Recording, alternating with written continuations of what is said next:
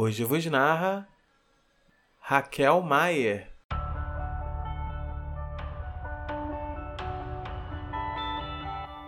De tudo ficaram três coisas: a certeza de que estamos começando, a certeza de que é preciso continuar, a certeza de que podemos ser interrompidos antes de terminar.